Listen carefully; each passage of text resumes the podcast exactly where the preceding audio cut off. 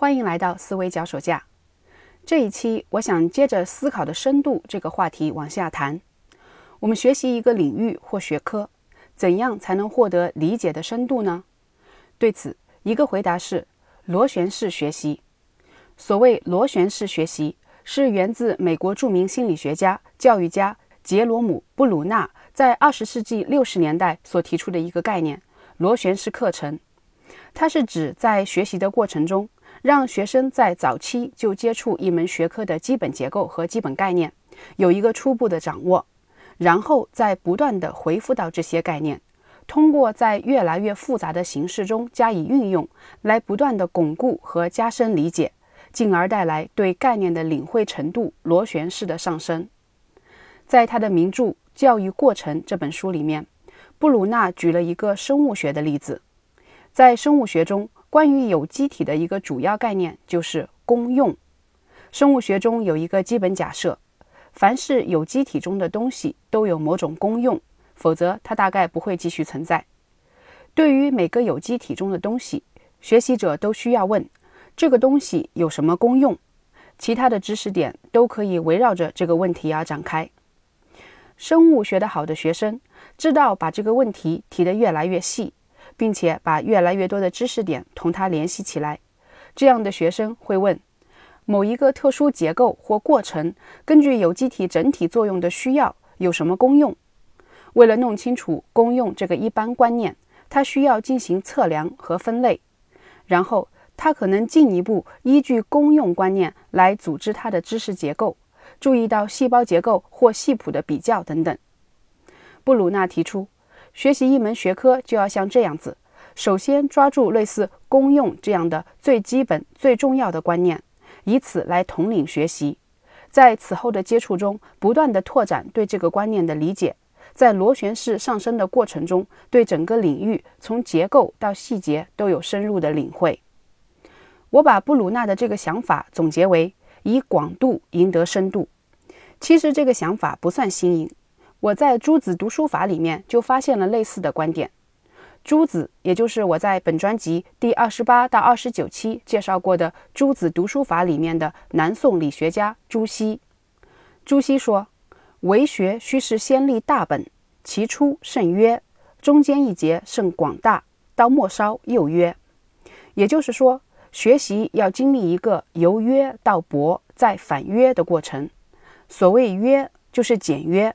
而博就是广博，学习一开始的约就是要抓住最基本的概念和结构。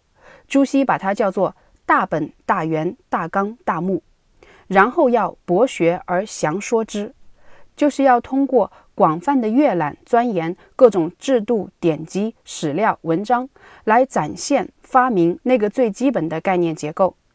就像儒家的学问功夫是沿着经、史、子集的顺序。先读《论语》《孟子》等经典，来抓住儒家最重要的概念和最基本的结构，然后通过广泛博览史书和诸子百家来印证阐发。通过这样广博的学习，不断反刍，最终达到对基本概念的心领神会、融会贯通，也就是孔子所说的一以贯之。朱熹对此举了一个例子，比如说怎么读《伊川易传》。伊川就是指北宋的理学家陈颐，陈颐的代表作之一就是他为《易经》所做的传，称为《伊川易传》。有人想知道怎么读这本书，也就是怎么掌握陈颐的思想体系。《伊川易传》最切要、最根本的一个观念是什么？对此，陈颐的得意门生尹纯是这样回答的：就八个字，体用一元，显微无间，这就是最切要之处。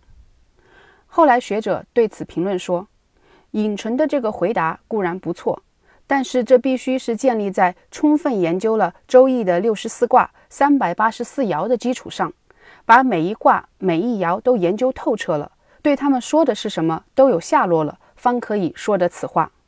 要是一个人还没有仔细的在这些细节上做功夫，只会说这八个字，那岂不是整个都耽误了？也就是说。”不经过广博这个步骤，只停留在最初的简约上面，缺乏广度，又怎么会有深度呢？对于这一点，我也深有体会。我大概是在二十年前就把《论语》前前后后都翻得很熟了，那时自以为好像已经领悟了。然而那不过是字面上的理解，只是一个空洞的说辞，而根本不理解其深入的意涵。也就是朱熹所说的“空言无实”，顶什么用呢？后来我在生活中不断的回顾到他，读各种各样不相干的书的时候，都可以看到《论语》的影子，才愈发觉得它的深刻，也越发觉得自己理解的浅显。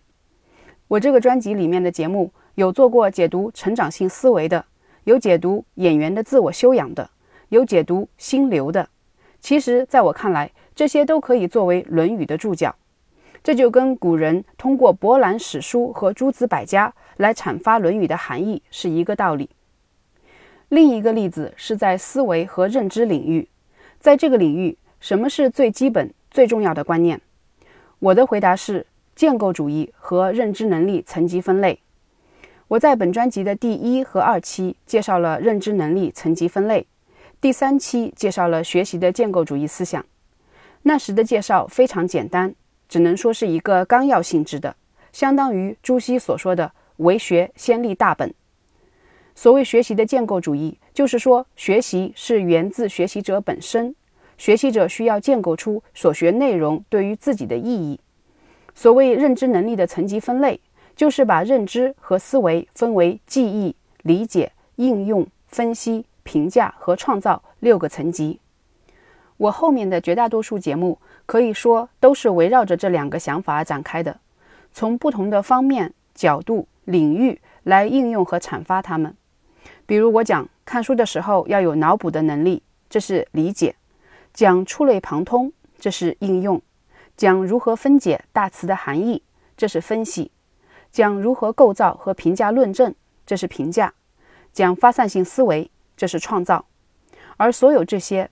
都落脚在学习者要建构自己的理解和认知框架这一点上。之前有听友留言说，我的节目每个都可以单独成章，但是整个专辑的整体性不强，要听众费心去接。我很感谢这位朋友如此走心的留言，他说的非常到位。开设这个专辑的初衷就是逼着自己的思考具有深度，而我明白，深度是要建立在广度之上的。所以我才会广泛涉猎、多方摸索和建立关联。专辑的整体性不强，正是反映了我摸索的过程。以后等时机成熟，我会从整体上进一步整合。而现在我能做的就是尽我所能，让每个单独的节目都独立成章，在每期节目里面把一个小点说透，让这几分钟的时间能给你带来一点启发。感谢你的收听，这里是思维脚手架。我们下次再见。